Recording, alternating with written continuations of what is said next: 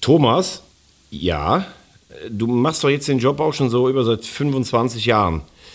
War das gestern in Ungarn nicht die emotional größte Nacht in deiner ähm, Karriere als Fußballmoderator? Äh, wieso? Ja, mit 3000 FC-Fans in Ungarn. Das ist doch Wahnsinn. Gibt's was Größeres? Ähm, ich äh, zitiere das Ganze, weil tatsächlich es einige Leute gab, die mich am Freitag angerufen haben, die meinten, ich hätte das äh, gut gemacht beim FC. Da bedanke ich mich herzlich für. Ich habe dann irgendwie nur so gesagt, ja, ähm, also wirklich beeindruckender Support, aber das sage ich auch ganz klar, wenn Gladbach, Bremen, Schalke, der HSV oder Frankfurt da in einem Playoff-Spiel gewesen wären, die hätten genauso viele mitgebracht. Und das Zweite muss man wirklich sagen, bei allem Respekt, Fewa hatte für mich so gehobenes Drittliganiveau. Ähm, und die Conference League, liebe FC-Fans, wenn man die gewinnt, ist man nicht direkt für die Clubweltmeisterschaft äh, qualifiziert. Also Conference League, das ist bei den Auslosungen so, Donnerstagabend wird mit Champagner mit, mit den schönsten Menschen gefeiert bei der Auslosung, die Champions League Auslosung. Freitags gibt es das Katerfrühstück und noch ein paar Getränke, da wird die Europa League ausgelost. Und wenn dann nachmittags die Sekretärin die Kugel und die Putzfrauen die Kugeln zusammenfahren, äh, dann wird Conference League ausgelost. Also nicht komplett jetzt die Bodenhaftung bitte verlieren. Lieber Mike, das gilt auch für dich. Also wenn man tatsächlich wenn man tatsächlich mit 3000 FC-Fans in Ungarn ist und wenn man tatsächlich noch so ein Statement ablässt und wenn man dann auch noch wirklich die Frechheit besitzt und zu sagen, die Putzfrauen müssen irgendwas zusammenkehren, damit die FC-Fans äh, happy sind, dann wünsche ich dir jetzt viel Spaß bei den nächsten 60 Minuten, weil dann brauchst du vor allen Dingen eins, mein lieber Freund, nämlich Eier. Wir brauchen Eier. Der Podcast mit Mike Kleiss und Thomas Wagner. Frechheit ist das was man sich an so einem Montagmorgen alles geben muss. Also es reicht nicht, dass ähm, Pellegrino Matarazzo irgendwie einer, äh, einer ist, der ja richtig ausrasten kann und der noch nicht mal sieht, dass äh, sein eigener Spieler äh, äh eine, eine, eine schwere Körperverletzung zumindest in Kauf nimmt. Ähm, und, und trotzdem noch abgeht. Und ähm, ach, was da alles passiert ist an diesem Wochenende wenn man irgendwie den VAR, den wir in der letzten Folge ja schon niedergeknüppelt haben, jetzt eigentlich wirklich richtig beerdigen kann, weil das, was da passiert ist beim Spiel HSV gegen, ich habe schon Nürnberg. wieder ignoriert, Nürnberg. Nürnberg, ja. Da kommen wir gleich ähm, noch drauf, das wenn war du Glatzel, also wenn du, du musst erstmal, musst du erstmal schaffen, dass du so ein Glatzel so fällen kannst. Also da brauchst du ja die große, die ganz große Stielmotorsäge normalerweise. Ah, jetzt Aber, willst du also äh, doch, gut, dann fangen wir, dann fangen wir ganz kurz. fassungslos. Also ich ja. bin, dein Statement am Anfang, dann dieses Wochenende, das ist einfach zu viel für mich. Okay, also zunächst mal sage ich noch ganz kurz, trotzdem natürlich herzlichen Glückwunsch, weil der FC sich damit für eine letzte super Saison äh, belohnt. Glaube ich auch finanziell wichtig für den Verein. Dann, äh, weil wir das ja auch besprochen hatten, viel VAR-Glück. Gestern, das war natürlich eine knallrote äh Karte für Pfeiffer. Das, der war völlig übermotiviert. Ähm, da muss man dann auch ganz klar sagen, also da muss man als VfB Stuttgart auch selber sagen, eigentlich die bessere Mannschaft. Äh, das war dumm. Und zum Dritten, äh, zu dieser VAR-Szene, äh, kann man ja nur sagen, ich habe es in der Kneipe geguckt mit zwei Leuten und was ich persönlich nicht verstehe, und das ist, glaube ich, das allergrößte Problem des VRs, und damit haben auch die Fußballfans ein Problem. Also, dass du als Schiedsrichter vielleicht gerade gar nicht dahin guckst, weil der Ball außen ist, das mag ich total akzeptieren. Dass die Linienrichter es nicht sehen, keiner von beiden, finde ich schon ein bisschen schwieriger, hat aber, glaube ich, auch mit der völlig kuriosen Szene zu tun, für die, die es nicht gesehen haben. Klatzel steht im Strafraum, der steht einfach nur und dann kommt der Nürnberger Verteidiger von hinten angelaufen und rutscht irgendwie so komisch aus und mit dem Kopf voran, mit als Diver, fällt der in Klatzel rein und fällt den einfach. Also das ist der astreine, lupenreinste, klarste Elfmeter aller Zeiten, obwohl das natürlich Pech für den Nürnberger Verteidiger ist. So, und dann passieren ja folgende Dinge. Es gibt Freistoß für den Club. Da denkst du, wie Freistoß? Er hat auf Stürmerfaul entschieden. Also der Glatzel hat gestanden. Der hat noch nicht mal geatmet, glaube ich, in dem Moment. Also wie das Stürmerfaul gewesen sein soll. Nachher haben sie dann irgendwie so ein bisschen versucht, oder einige haben mir gesagt, das war vielleicht passives Abseits. Ja, aber selbst wenn es passives Abseits gewesen wäre, hätte der VAR es ja kontrollieren müssen. Und da sind wir jetzt bei dem, bei dem Punkt. Im ersten Moment fällt da was. Da sehe ich nur am Fernseh, da ist doch irgendwas. Dann kommt die erste Slow-Mo und du siehst sofort, glasklarer Elfmeter.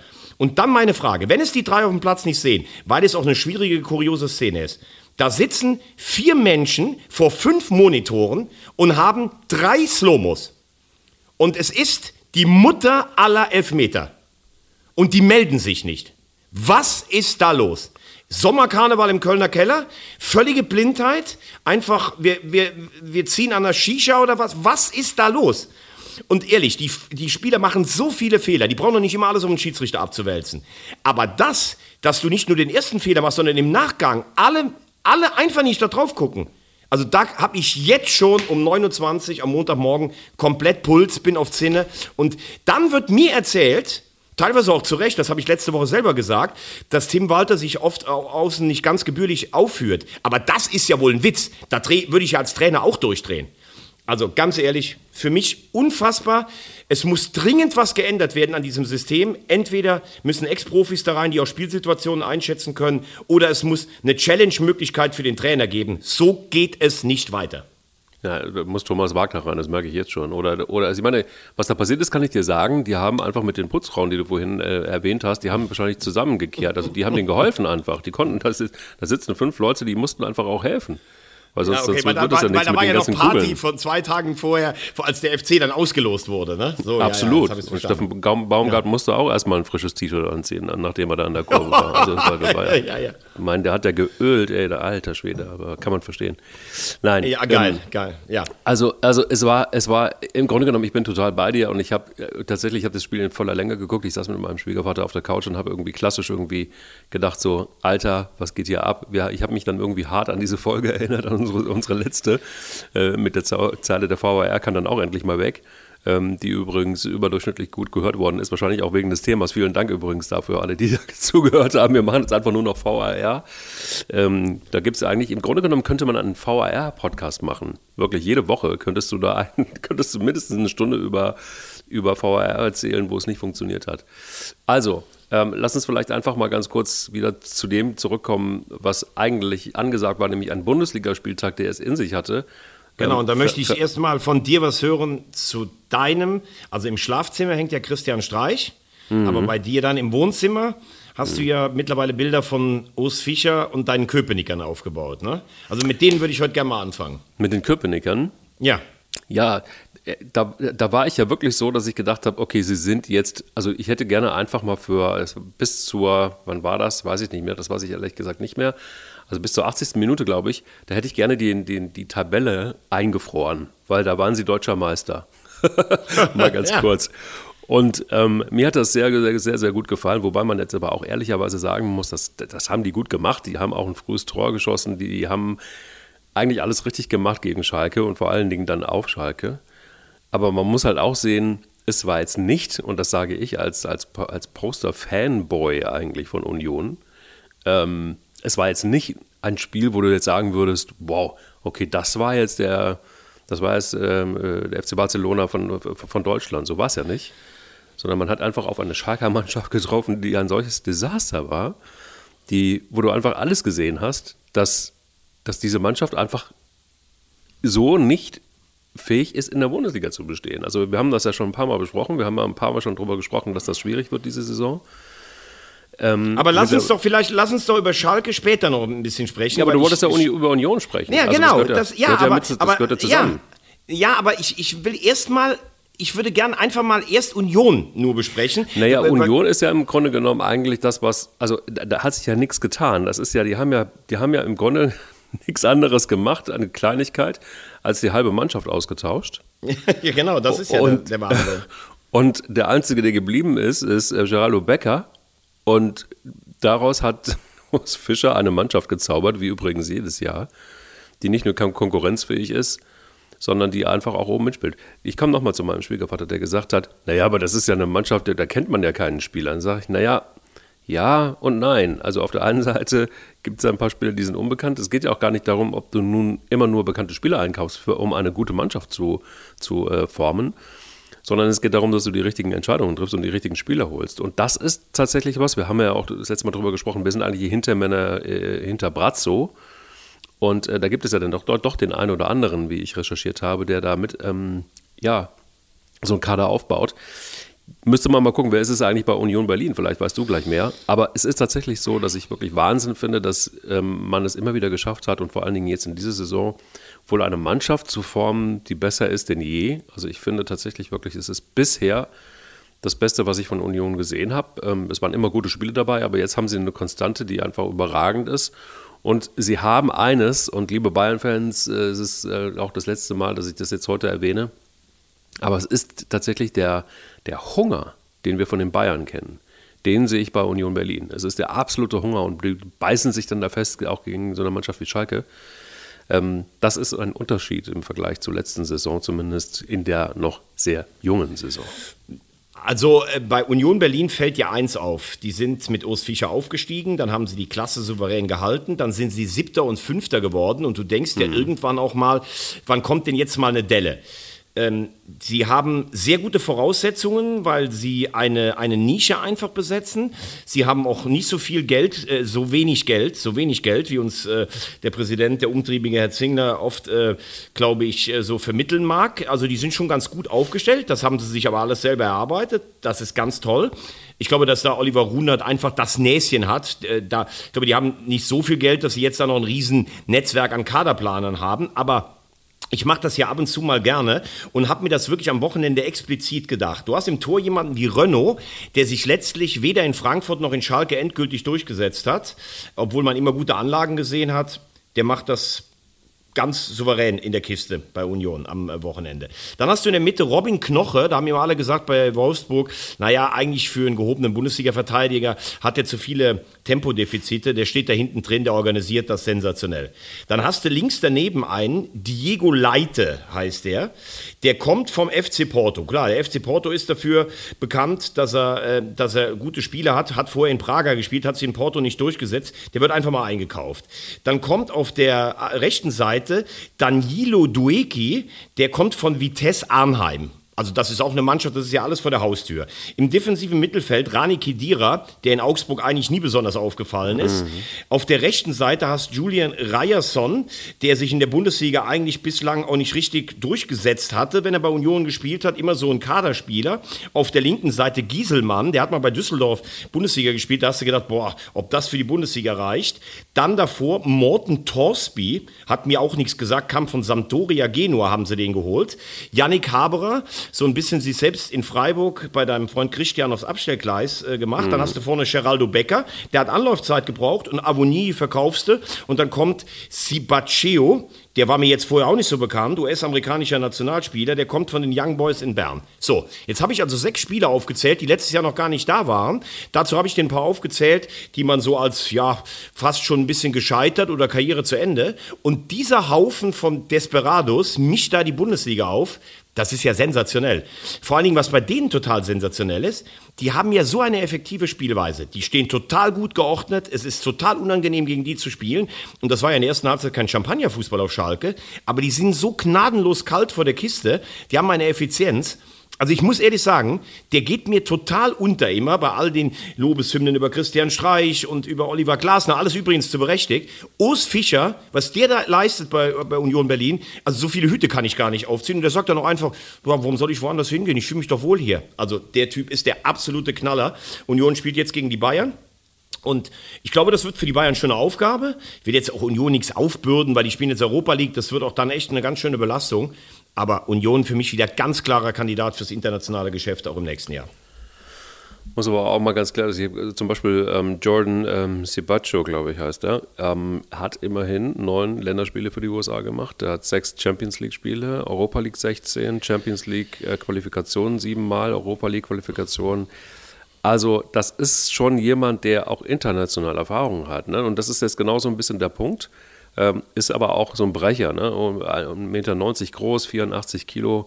Wenn du dir diese Parameter einfach mal anguckst, und das kannst du jetzt im Grunde genommen eigentlich auch fast mit, mit jedem Spieler machen, ähm, dann gibt es so ein bisschen einfach auch äh, Überraschungsmomente. Und das ist dann tatsächlich auch schon was, wo man sagen muss, es ist einfach auch klug, ähm, vielleicht die zu holen. Du hast es gesagt, du, hast, du, du sagst Desperados dazu.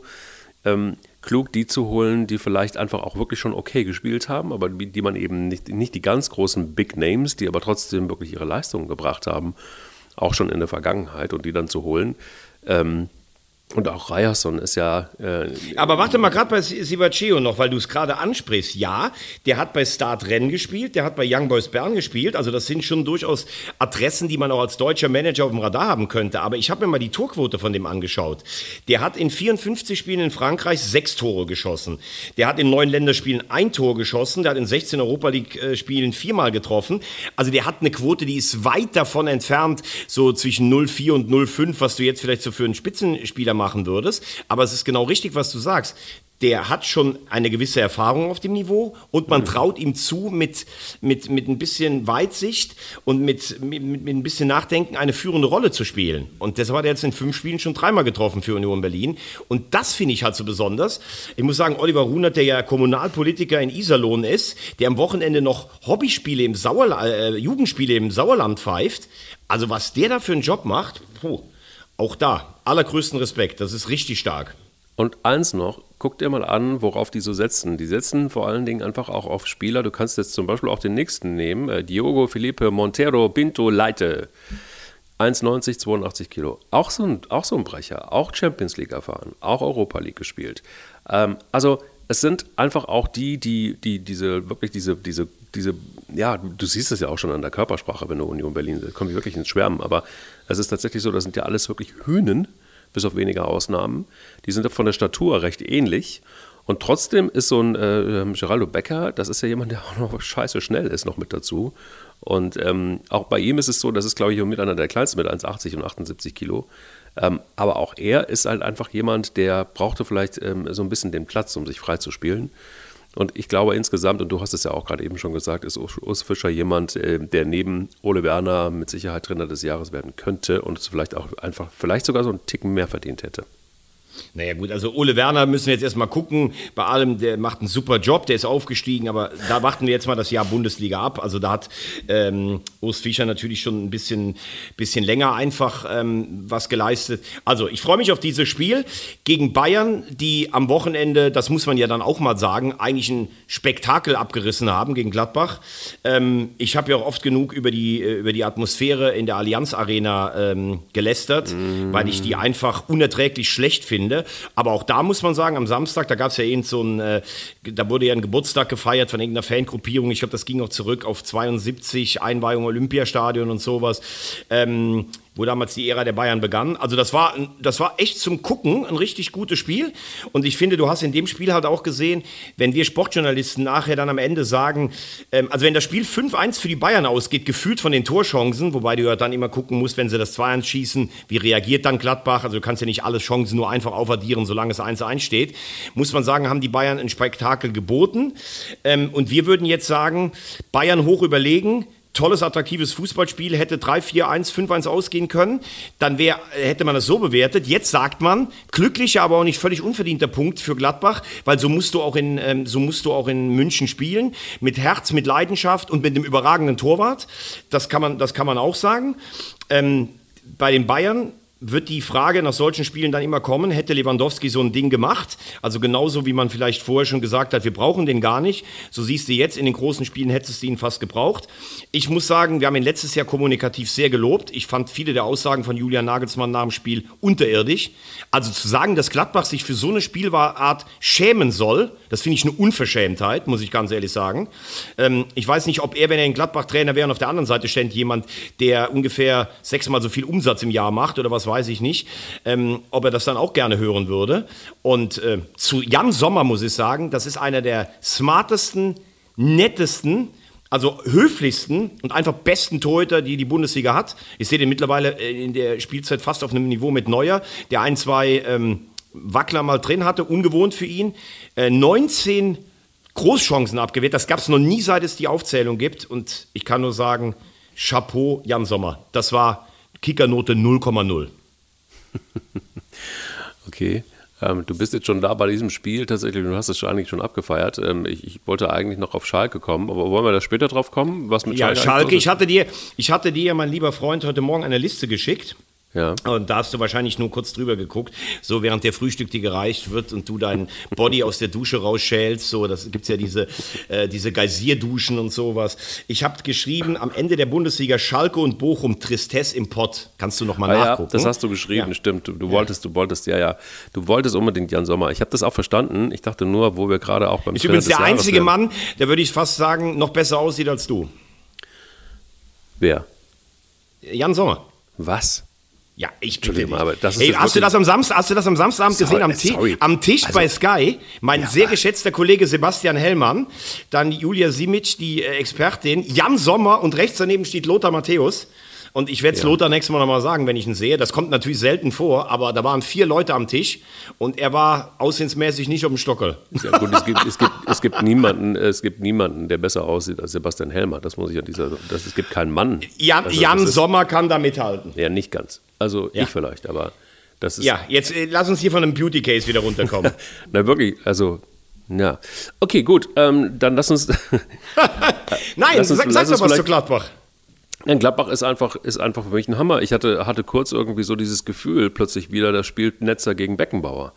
Ich hatte das Gefühl, es ist wieder so ein wenig, ein wenig Magie im Spiel. Es ist wieder ein wenig offener und das, was wir ja auch getan haben. Wir haben uns verleiten lassen von diesem unfassbaren Kader des FC Bayern München in dieser Saison und wahrscheinlich ist der, der ganze Einkaufsbummel von Brazzo noch nicht beendet.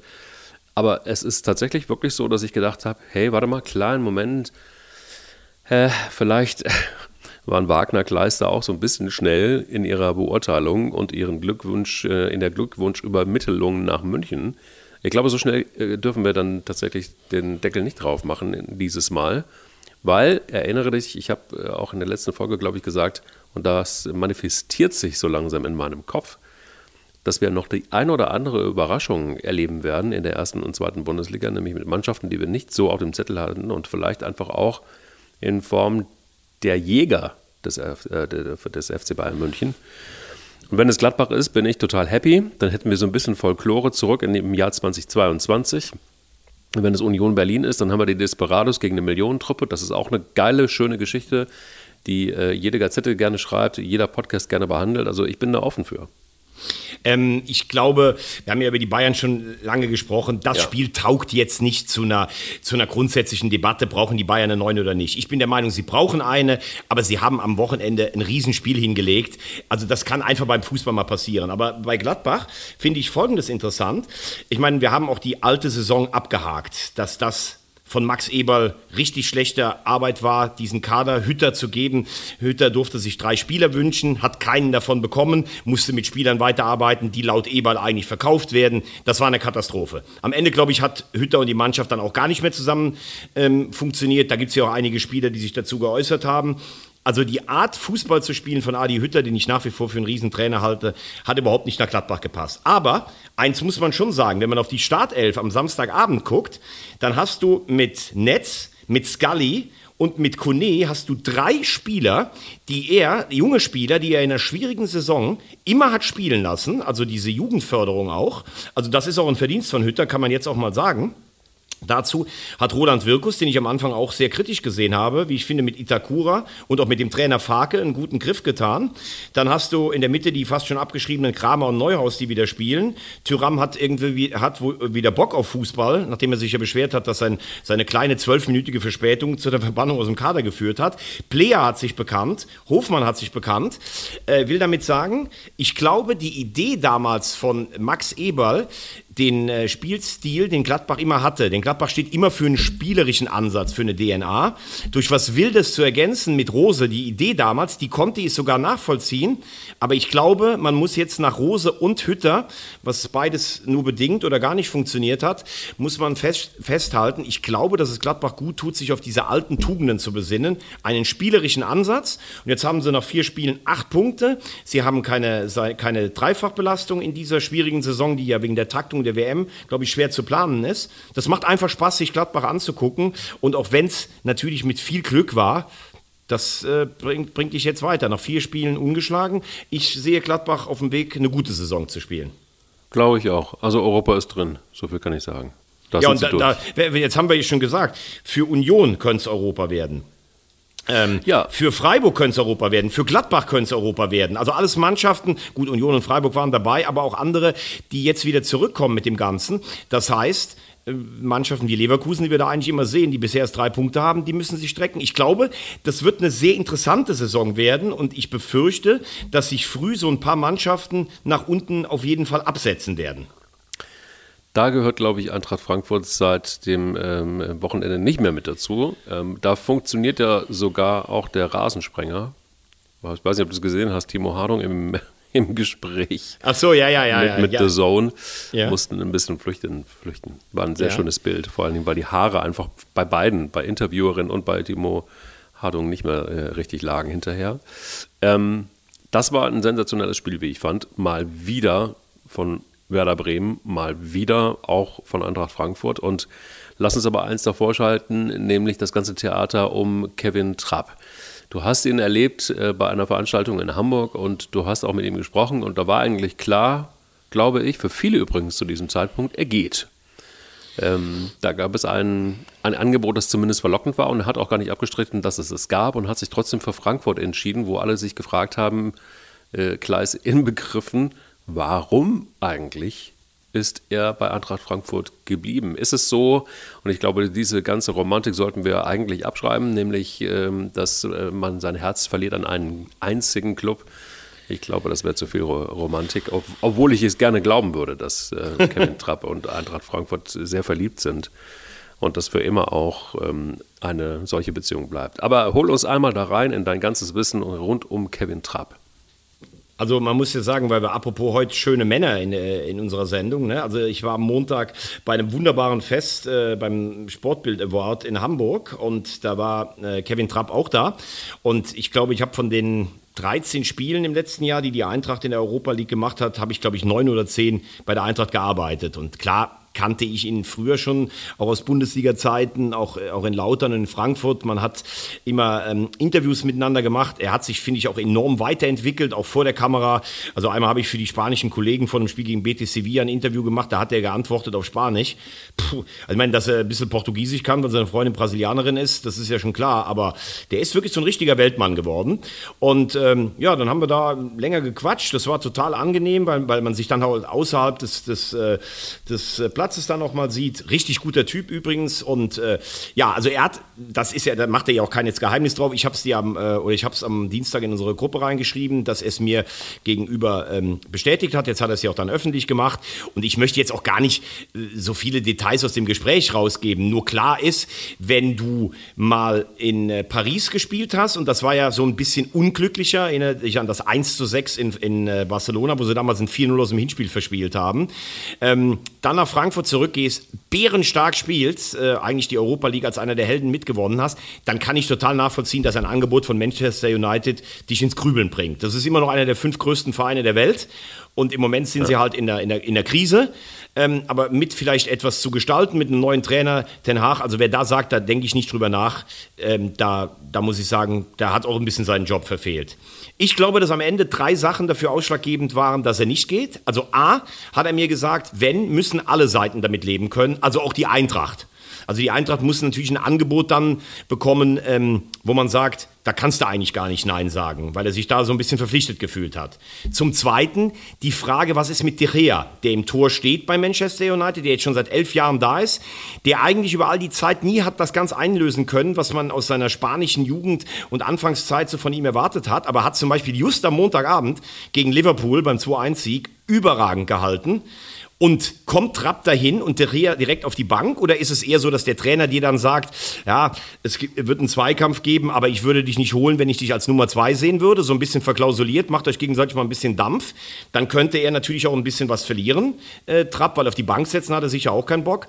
Und zum Letzten, und das glaube ich ihm dann schon, musst du natürlich da auch gucken, du warst in Kaiserslautern, du warst in Paris, hast jetzt dieses Emotionale mit Frankfurt gewonnen. Da werden sie dir jetzt einen Denkball setzen. Du kannst Champions League spielen, du kannst bei einer Mannschaft weitermachen, die in der Entwicklung ist, für die es übrigens richtig bitter gewesen wäre, nach Hinteregger und Kostic den dritten absoluten Leistungsträger zu verlieren. So kann ich zusammenfassend sagen, ich glaube, es hat ihn auf jeden Fall gereizt. Ich hätte auch am Dienstag eher getippt, dass er es macht. Aber auf der Komponenten, auf Seiten der Komponenten, die ich genannt habe, bleibt er in Frankfurt. Und äh, ich finde, das macht ihn auf jeden Fall nicht unsympathischer.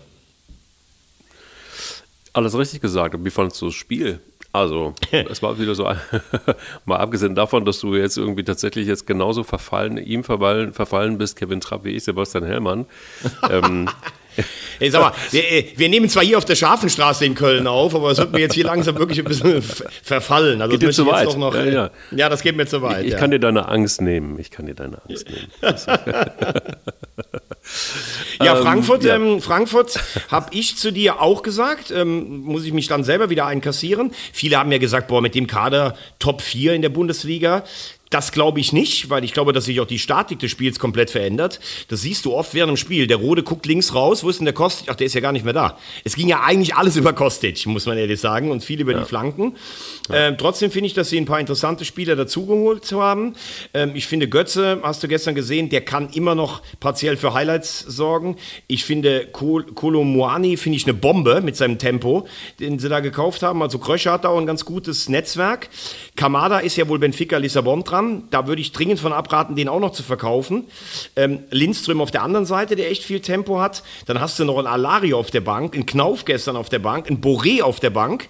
Also das ist eine gut besetzte Mannschaft. Gestern war enorm wichtig, bevor jetzt die Wochen mit der Champions League anfangen, damit du nicht nach unten gucken musst. Frankfurt wird eine gute Saison spielen, mit Tuchfühlung zu den Europapokalplätzen. Aber ich glaube schon, dass die Champions League vor allen Dingen für die Birne ganz schön viel Kraft kostet. Das glaube ich auch. Und ich habe aber auch ein Spiel gesehen, äh, was mich mal wieder wirklich einfach mal einmal wieder mehr gefesselt hat. Ähm, denn es war eine ganze Zeit lang, fand ich offen. Ich fand aber auch, muss man ganz ehrlich gestehen, dass äh, die Eintracht wieder den Fußball gespielt hat, in Ansätzen zumindest, die man, den, den man so kannte, als sie wirklich richtig erfolgreich waren. Und ich glaube einfach auch, diese, diese schnelle Umschalten, was man gesehen hat, ähm, die wirklich brillanten Konter, die sie gesetzt haben, äh, die Geschwindigkeit, ähm, die Athletik, das ist alles wieder da, also war zumindest in diesem Spiel wieder da. Und damit war Bremen dann doch überfordert. Das hat mir sehr, sehr gut gefallen. Und ich fand, das ist einfach auch ein Spiel gewesen zum Angucken. War es tatsächlich eine, Eintracht, die ich, ich weiß nicht, wie du es gesehen hast, aber längere Zeit nicht mehr gesehen habe. Und das war auch ganz klar dann verdient am Ende des Tages, weil wenn du wirklich einfach auch hinten raus nochmal die Kraft hast, ähm, da nochmal so, so zuzulegen und dann aber auch das Ergebnis zu halten. Gut, dann gab es diesen blöden Elfmeter noch, aber das war schon einfach eine richtig starke Leistung. Und mit so einer starken Leistung gehörst du nicht nur in die Bundesliga, sondern gehörst du eigentlich einfach auch mindestens ins Mittelfeld oder in die oberen Ränge. Wie siehst du es? Ja, habe ich ja gerade gesagt. Ich denke, Tuchfühlung zu den Europapokalplätzen. Ja. Ähm, wie du sagst, äh, die Eintracht steht ja eigentlich in ihrer Historie auch eher für den spielerischen Ansatz, für viel Spektakel, für bittere Niederlagen, teilweise auch gegen Abstiegskandidaten. Äh, die Mannschaft haben jetzt gerade seziert.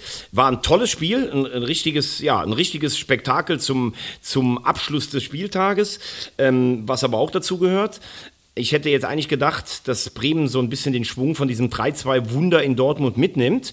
Und du hast gestern ein paar Dinge auch gesehen, die bei Werder problematisch werden. Ich glaube, dass die Defensive ähm, nur bedingt Bundesliga-tauglich ist. Also ich finde zum Beispiel Friedel, der so hoch gelobt wurde, zwei katastrophale Fehler gestern. Sicher hat er sich weiterentwickelt, aber gehobene Bundesliga ist das für mich immer noch nicht. Und ich sage ganz klar, Werder hat ein Torwartproblem. Pavlenka hat bei Weitschüssen sieht der ganz schlecht aus. Ich fand den vor zwei, drei Jahren einen richtig guten Torwart, aber irgendwie hat diese Abstiegssaison einen Knacks bei ihm gegeben, auch dass er dann nicht irgendwo bei einem Spitzenclub noch unterkam. Also Werder wird nicht absteigen, die werden irgendwas so, denke ich mal, zwischen 10 und 14 machen. Ähm, aber gestern wurden dann auch schon mal ein paar Fehler echt offengelegt. Aber Abstiegskampf, das ist unser Thema. Schalke und Bochum, was sagst du? Naja, Bochum muss ja gegen den ersten FC Kaiserslautern in die Relegation. Das ähm, wird jetzt knapp mit der Relegation, weil wenn du da ganz am Ende stehst mit null Punkten, lass uns einmal äh, kurz zu Bochum gucken oder nach Bochum gucken. Das ist schon eine bittere Pille, muss man ganz ehrlich sagen. Ähm, und ähm, ja, ich habe aber trotzdem das Gefühl, dass Bochum immer eine okaye Leistung abliefert. Das habe ich übrigens beim FC Schalke 04 nicht. Äh, und bei Bochum ist es gefühlt immer knapp, dass sie dann doch so Spiele verlieren, wie zum Beispiel gegen, gegen, gegen den SC Freiburg. Ähm, ich will nicht sagen, das hätte auch anders ausgehen können, weil das einfach Quatsch ist, aber ich finde, sie sind oftmals nicht so weit weg, zumindest einen Punkt mitzunehmen. Und irgendwas fehlt da in dieser Mannschaft und das ist der Unterschied zur letzten Saison. Ähm, irgendwas fehlt da, was dann diese paar Prozentpunkte ausmacht. Und ich kann nicht sagen, was es ist. Vielleicht kannst du es mir sagen. Das ist wirklich, Mike, das sage ich jetzt mit voller Hochachtung, das ist eine richtig gute Analyse von dir. Also mit Ausnahme des 0-7 gegen Bayern und wenn die Bayern ins Laufen kommen, da können auch ja. andere Mannschaften böse ja. untergehen, haben sie jedes Spiel mit einem Torunterschied verloren. Gegen Mainz, gegen Hoffenheim, wo sie selbst 2-0 geführt haben und jetzt gegen Freiburg bin ich total bei dir. Und da kommen ein paar Punkte meiner Meinung nach dazu. Von, von dem, was die einzelnen Spieler können, wenn ich das alles aufaddiere, ist, glaube ich, für mich Bochum auf Platz 17 oder 18. Das haben sie letztes Jahr überragend kompensiert mit Spielen, das 4-2 zu Hause gegen die Bayern, als Gamboa so ein Traumtor und Holtmann. Also da ist halt alles gelaufen und jetzt laufen die Kleinigkeiten oft mal gegen dich. Ich ähm, muss auch sagen, was mich so ein bisschen irritiert, nur aus der Ferne gesehen, weil man ja auch nie weiß, was da im Innenleben ist. Also Shinzi Lords hört auf, der wird ja jetzt durch Patrick Fabian ersetzt, eine, ja. eine Bochumer Spieler-Ikone, unweit der Kastrapper aufgewachsen. Hat mich ein bisschen irritiert, weil Shinzi Lords echt einen richtig guten Job gemacht hat. Ähm, da weiß ich nicht, woran das gelegen ist. Dann wollte man eigentlich bis zum ersten Spieltag mit Thomas Reis verlängern, der ja auch so ein bisschen der Baumeister mit Shinzi Lords gemeinsam dieses Bochumer Aufschwungs ist. Das hat nicht funktioniert, warum auch immer. Jetzt will der Verein irgendwie bis zur Winter, bis zur, Winter, bis zur WM-Pause warten. Reis wirkt ein bisschen genervt und angezickt davon. Und so ist diese ganze Hochstimmung rund um den VfL Bochum irgendwie so ein bisschen gewichen. Das ist irgendwie so, so ein bisschen bleiern alles. Und mhm. wenn du mit so einem Gefühl reingehst und mit einer Mannschaft, die eh nicht so gut besetzt ist, und dann die Kleinigkeiten gegen dich äh, gehen, dann stehst du am Ende da, wo du jetzt stehst. Und Buch, für Bochum wird es einfach darum angehen, den Anschluss an Teams wie Schalke, Augsburg, Hertha nicht zu verlieren. Und dann bist du vielleicht mit einem Sieg mal wieder da und es löst sich was. Das ist ja das Komische beim Fußball. Wochenlang rätseln alle, warum ist die Stimmung hier so schlecht? Und dann hast du ein fulminantes Spiel und dann geht es einfach wieder. Also Bochum war für mich Abstiegskandidat, bleibt für mich Abstiegskandidat und ich hoffe, dass sie trotzdem nicht absteigen, weil ich liebe das Ruhestadion, die Kastropper Straße und den VW Bochum, finde ich super. Alles geil. So, und jetzt gucken wir mal ein paar Kilometer weiter in die Nachbarschaft. Ja, da ist auch noch nicht alles, also überhaupt nicht alles geil ähm, beim FC Schalke 04. Nee, da ist muss wenig geil. Ich weiß nicht, ob du die Interviews gesehen hast, die äh, Ruben Schröder gegeben hat. Und da bin ich mittlerweile wirklich an dem Punkt, wo ich sage, habe ich echt die Schnauze voll von dieser schönen Reederei. Ähm, also alles mit so einem Sound von, nee, war nicht so richtig gut, aber ähm, so mit so einer leisen Stimme, wo ich dann auch immer denke, mach dich doch mal gerade, Mann, und, und sag doch einfach, es war scheiße und wir müssen nacharbeiten, weil sonst steigen wir wieder ab. So, also warum kann man nicht einfach mal, ah, mich nervt dieses Rumlabern immer so. Also warum kann man nicht einfach mal Butter bei die Fische und sagen, das war ein richtig beschissenes Spiel.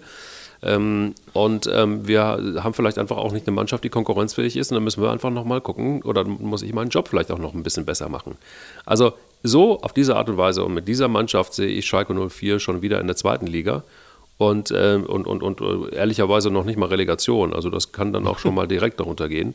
Ähm, und wir hatten, wir hatten, als es dann runterging, ja auch ähm, eine Statistik, die, die so desaströs war. Und da müssen Sie wirklich aufpassen, dass Sie das nicht wieder, wieder egalisieren, ähm, so ein Ergebnis. Und ich habe große Bedenken, dass, äh, der, dass die Jubelei rund um äh, Herrn Büskens und Co., dass das äh, tatsächlich einfach auch wieder so ein bisschen verblendet und vernebelt hat und alles auf Schalke wieder blau-weiß angestrichen wurde. Zebrastreifen, Ampelanlagen, Parks äh, und so weiter. Und ähm, dass man dann gedacht hat, so, guck mal, ist ja alles wieder Jod. Und äh, ja, scheiße auf Deutsch ist es. Nix ist gut. Also, das ist ja aber auch geil, diese Euphorie rund um den Verein. Schalke ist ein großer Verein mit einer unfassbaren äh, War Fan ein großer Verein. Mas ja, aber ein großer Traditionsverein mit großen Erfolgen in der Vergangenheit und ist dann abgestiegen. Gibt es ja einige von in Deutschland. Mhm. Ähm, auch in Blau und Weiß zum Beispiel. Aber ähm, das Problem ist hier, finde ich ein bisschen, Schalke ist pleite, pleite, pleite. Also das darf man nie vergessen bei aller Bewertung. Und wenn ich jetzt sehe, dass Malik Chow für 10 Millionen zum AC Mailand auch noch geht, äh, einer, der auch aus der Knappenschmiede kommt, dann sage ich einerseits, 10 Millionen finde ich echt viel für jemanden, der in der Bundesliga jetzt auch noch nicht nachhaltig bewiesen hat, wie gut er sein kann.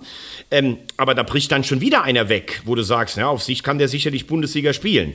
Und äh, für mich ist dann oft so erstaunlich, du machst mit einem einzigartigen Kraftakt, schaffst du es letztes Jahr, den zweiteuersten Kader der zweiten Liga hinzustellen, gehst aber mit dem Kader in die Bundesliga, wo du eigentlich auf, die, auf, die, auf, die, auf das Gehalt und auf den Etat guckst und auf die Leistungsstärke und sagst, also maximal Bochum ist vielleicht noch schlechter als du. Hab ich vor der Saison zu meinem Schalke-Freund äh, Harry gesagt, der dann gesagt hat, ja, es wird schwer, aber mich immer versucht hat zu beschwichtigen. Bei Schalke, finde ich, kommen auch wieder ein paar Punkte zusammen. A, kostet die Spielweise, die die haben, unfassbar Kraft. Also, das hast du auch gemerkt, so in der Endphase der Spiele gegen Wolfsburg und so letzte Woche, dass äh, dann ein bisschen der Saft ausgeht, weil die unfassbar viel hinterherlaufen müssen. Die haben eine Ballbesitzquote von unter 30 Prozent. Das ist das Erste. Dann zweitens haben die jetzt nicht so einen spielerischen Ansatz wie der Mitaufsteiger Bremen. Der Weg zum Tor ist für jemanden wie Terodde eigentlich viel zu weit. Das habe ich immer gesagt, das ist das Problem, wenn Terodde im Strafraum steht, macht er seine 10 bis 15 Tore, aber er kommt ja im Moment fast gar nicht dahin. Und was echt bitter für Schalke ist, die neuralgischen Punkte, wo man vorher nicht wusste, wie geht das? Schwolo kriegt sechs Gegentore. Du kannst jetzt eigentlich ihm kein einziges direkt ankreiden, aber bei sechs Toren kann der Torwart natürlich auch keinen Sahnetag gehabt haben. Wie insgesamt Union ja eigentlich gefühlt aus jedem Schuss äh, einen Treffer gemacht hat. Deshalb kann ich auch so ein bisschen die Ratlosigkeit von Ruben Schröder nachverstehen. Aber ähm, äh, Yoshida hinten drin im Abwehrzentrum, der hat Tempodefizite. Kral läuft viel, manchmal fast ein bisschen zu viel. Ähm, dann hast du so Spieler Salazar, Drexler, sage ich, in einem guten Tag können die natürlich gerade Salazar, können echt auch den Unterschied machen, sind aber da alle mit untergegangen. Und so hast du nach vier Spielen bislang einen maximal beschissenen Saisonverlauf. Dieses unglückliche Spiel in Köln haben wir aufgearbeitet, dann den Doppelelfmeter, den Terodde verschossen hat. Und hast eigentlich wenig spielerische Lösungen. Auch der Trainer, habe ich von Anfang an gesagt, ich habe die Trainerentscheidung nicht verstanden. Boah, das wird für Schalke richtig schwer. Und äh, ich glaube, da muss man kein Prophet sein. Ich bin jetzt in Stuttgart und dann gegen Bochum. Also wenn du nicht eins der beiden Spiele mindestens gewinnst, dann hast du richtig Unruhe. Auch von den Fans, die übrigens am Samstagabend spielen, natürlich sensationell reagiert haben und die Mannschaft sogar gefeiert haben. Ja, also ich, ich muss halt sagen, du hast da so, so Spieler drin, ähm, wo ich auch immer denke, naja, also ist das jetzt wirklich Schalke 04? Guck dir einfach auch einen Marius Bülter an, ähm, vor vier Jahren noch in Rödinghausen gespielt, dann gingen seine Wege über Magdeburg, dann äh, Magdeburg, dann ging es über ähm, Union Berlin und dann zu Schalke 04. Ähm, wenn ich mir seine Leistung angucke, mein lieber Scholli, also boah, ähm, Salazar, du hast ihn angesprochen, ein äh, Typ, der 23 Jahre alt ist, ähm, der schon deutlich bessere Zeiten gesehen hat, mit Eintracht Frankfurt zum Beispiel, und den wir daher auch noch gut in Erinnerung haben, frage ich mich, was war eigentlich in so einem Spiel mit so einem erfahrenen, doch erfahrenen Spieler los? Also ähm, da, du kannst ja durchgehen. Drexler, boah, weit von der Form entfernt, äh, die, man, die, man, die man von ihm kennt. Ja, bei ähm, Salazar muss man trotzdem nur sagen, der hat ja bei Frankfurt eigentlich keine Rolle gespielt. Also er war beim großen Verein, aber erst in St. Pauli ist er so richtig durchgestartet. Und ich glaube, das ist schon noch einer der, der am ehesten bisher gezeigt hat, dass er für was Besonderes in der Bundesliga stehen könnte. Ja, also ich pff, weiß es nicht. Also auch ein, ein Malik Tia zum Beispiel, der, der, der schon so lange bei Schalke 04 ist, ähm, also insgesamt habe ich irgendwie nicht das Gefühl, dass es eine homogene Mannschaft ist und ich bleibe dabei. Ähm, ich, vielleicht ist es aber auch, ähm, jetzt gibt es ja schon tatsächlich, äh, erstaunlich, wirklich erstaunlich, aber es gibt schon eine Trainerdiskussion auf Schalke.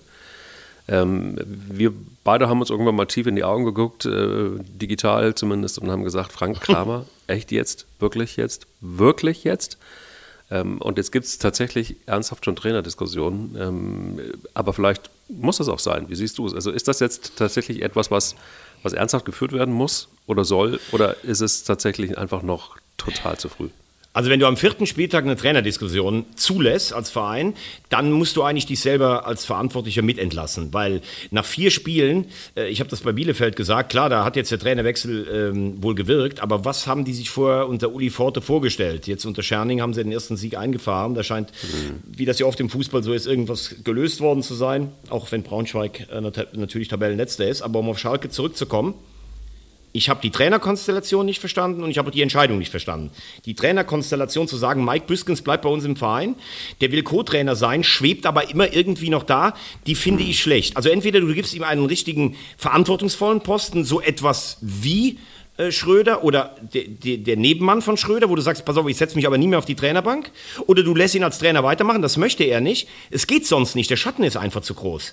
Und wenn du dann einen Trainer verpflichtest, der eigentlich nur deshalb Trainer wird, weil er sein eigenes Gespann nicht mitbringt, weil er kein Geld kostet und weil er äh, mit der Konstellation eben mit Büskens leben kann, trotzdem in den Stationen vorher manchmal ordentlich, aber nie langfristig nachgewiesen hat, dass er jetzt ein richtig guter Bundesliga-Trainer ist, dann ist das einfach schwer. Und ich frage mich dann immer, wofür wofür steht Schalke jetzt oder wofür steht Kramer? Steht Kramer für eine wahnsinnige defensive Stabilität wie Urs Fischer? Dann muss das gar nicht schön aussehen, aber es ist erfolgreich. Steht er für einen Offensivfußball wie Ole Werner bei Bremen? Oder wofür steht Kramer? Bringt er viele junge Leute, weil er mal beim DFB gearbeitet hat? Oder liegt es daran, weil Ruben Schröder ihn als ruhigen, besonnenen Mann einschätzt? Also ich führe die Trainerdiskussion nicht, Aber ganz klar, ich hätte Frank Kramer auch nicht für Schalke verpflichtet vor der Saison. Puh. Aber wir werden eine haben. Wenn er gegen Stuttgart und Bochum nicht gewinnt, eins von beiden, dann werden wir eine Trainerdiskussion haben. Definitiv. De definitiv. Eine äh, VAR-Diskussion in Nürnberg ähm, haben wir auf jeden Fall schon geführt, direkt am Anfang unserer Folge. Lass uns aber vielleicht mal auf ein anderes Spektakel im positiven Sinne gehen, nämlich auf das Spektakel auf dem Betzenberg. Das war wirklich ein fantastisches ähm, bei 35.000 Zuschauern in der zweiten Liga. Geil, Lautern ist im Moment, muss ich sagen, ist richtig Spektakel.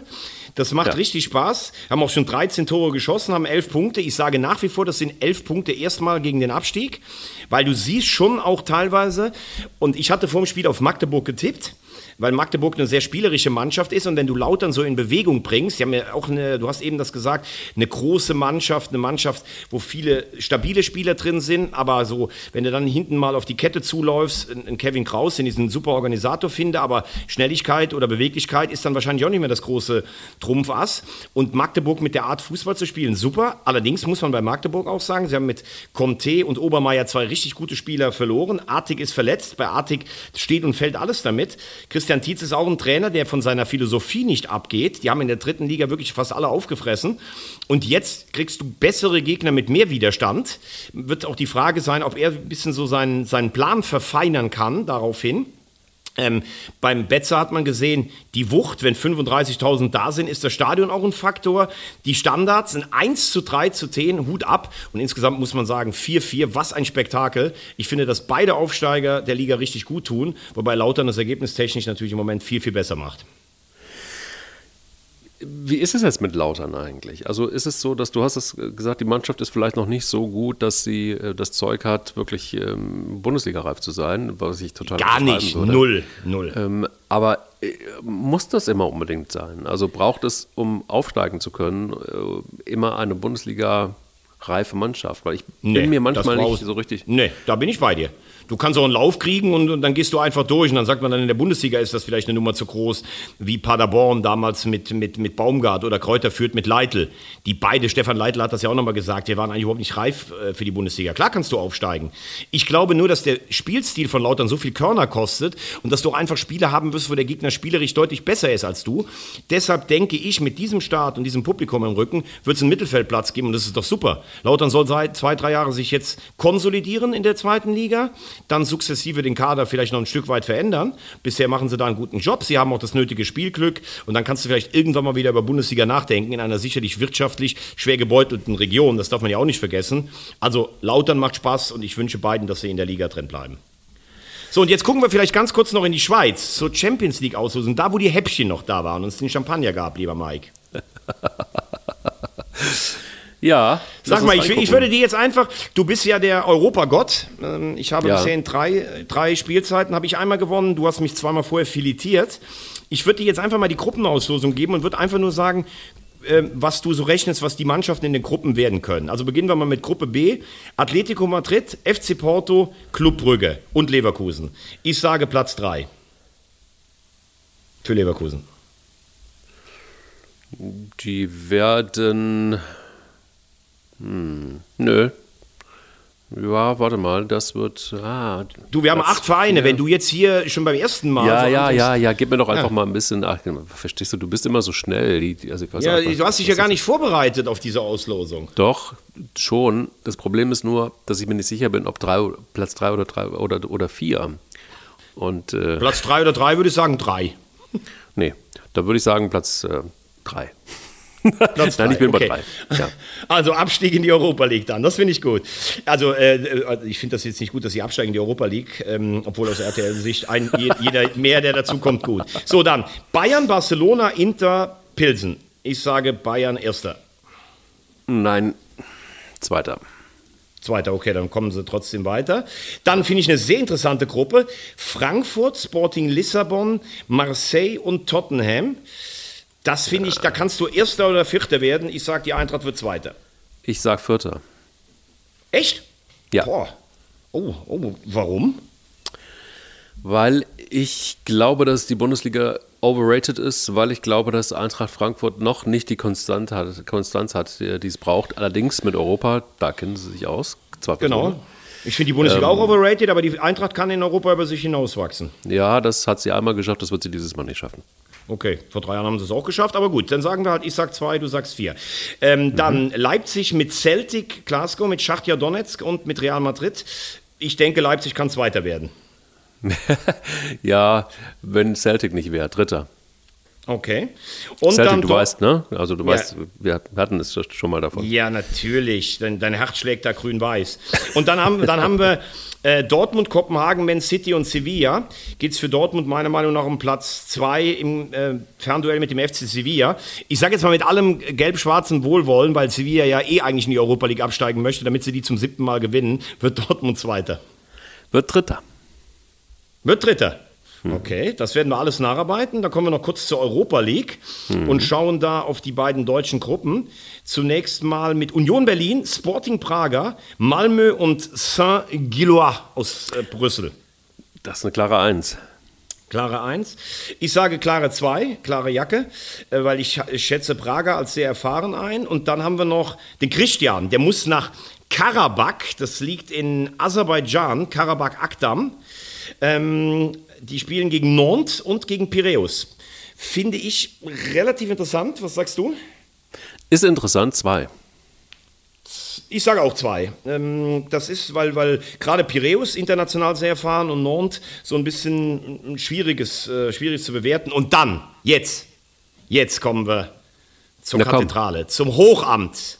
Das weiße Ballett ja. schwebt über den roten Teppich am Freitagnachmittag, wenn in der Schweiz zusammengefegt wird. Ja. Nizza, Partisan ja. Belgrad und Slowacko. Was ja. für Namen, oh Gott.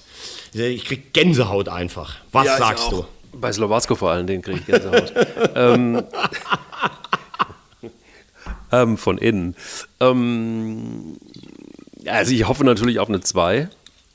Aber das wird eine richtig schwere Geschichte. Steffen Baumgart ist auch äh, gegen Nizza äh, auf der Bank. Auf der Tribüne, nee. Entschuldigung. Ja. Ähm, das, wird, das wird schwer, aber ich, ich hoffe auf eine 2. Also ich hoffe einfach auf eine 2. Also Nizza ist schlecht gestartet, vier Spiele, nur zwei ja, Punkte. Das ja, ja unter Lucien Favre. Ja, ja gut, das ist Europa. Das wollten mir auch welche erzählen. Boah, in Fever hast du gesehen, was Europa ist. Was habt ihr gesehen? Gib mir mal die Nummer von deinem Optiker, das ist ja Wahnsinn. Also, ähm, Nizza hat Probleme mit äh, in, in, der Liga. Partisan ist äh, klar in, in Serbien ein Spitzenverein, aber ich finde gerade diese Ligen haben oft nicht die Intensität, die ein äh, FC gehen kann. Slowacko sagt mir wirklich wenig. Also ich sage, du musst in dieser Gruppe Zweiter werden, alles andere ist nicht erlaubt. Heieiei, okay, da, aber kein Druck, ne? Kein Druck, du musst Zweiter werden. Nee. Alles andere wir können und wir wollen, wir müssen gar nichts, doch ihr müsst. Ja. Es ist so. bitter, aber ja, da polter ich sogar mit meinem Mikro, merke ich gerade. Das ist. Ähm, ja, Technikchef hat auch schon, aber der ist so beseelt vom FC-Einzug, der verzeiht dir das heute. Hast du noch was ja. zum Schluss? Ja, absolut. Also ich äh, muss ganz ehrlich gestehen, das ist eine Folge, die hat mir sehr viel Spaß gemacht, vor allen Dingen die Tipperei hinten raus.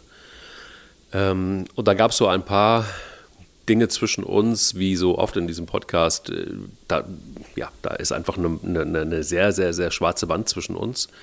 Aber eins ist mal auf jeden Fall sicher. Wer sagt, ähm, da müsste ihr einfach, einfach mal zum Optiker gehen, ne?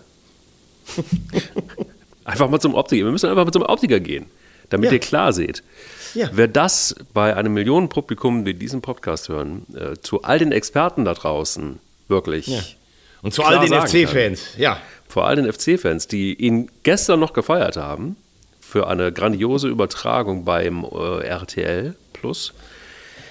Der braucht vor allen Dingen wirklich eins, nämlich sehr, sehr große und prall gefüllte wir brauchen Eier. Eier. Wir brauchen wirklich. Der braucht Eier. Eier.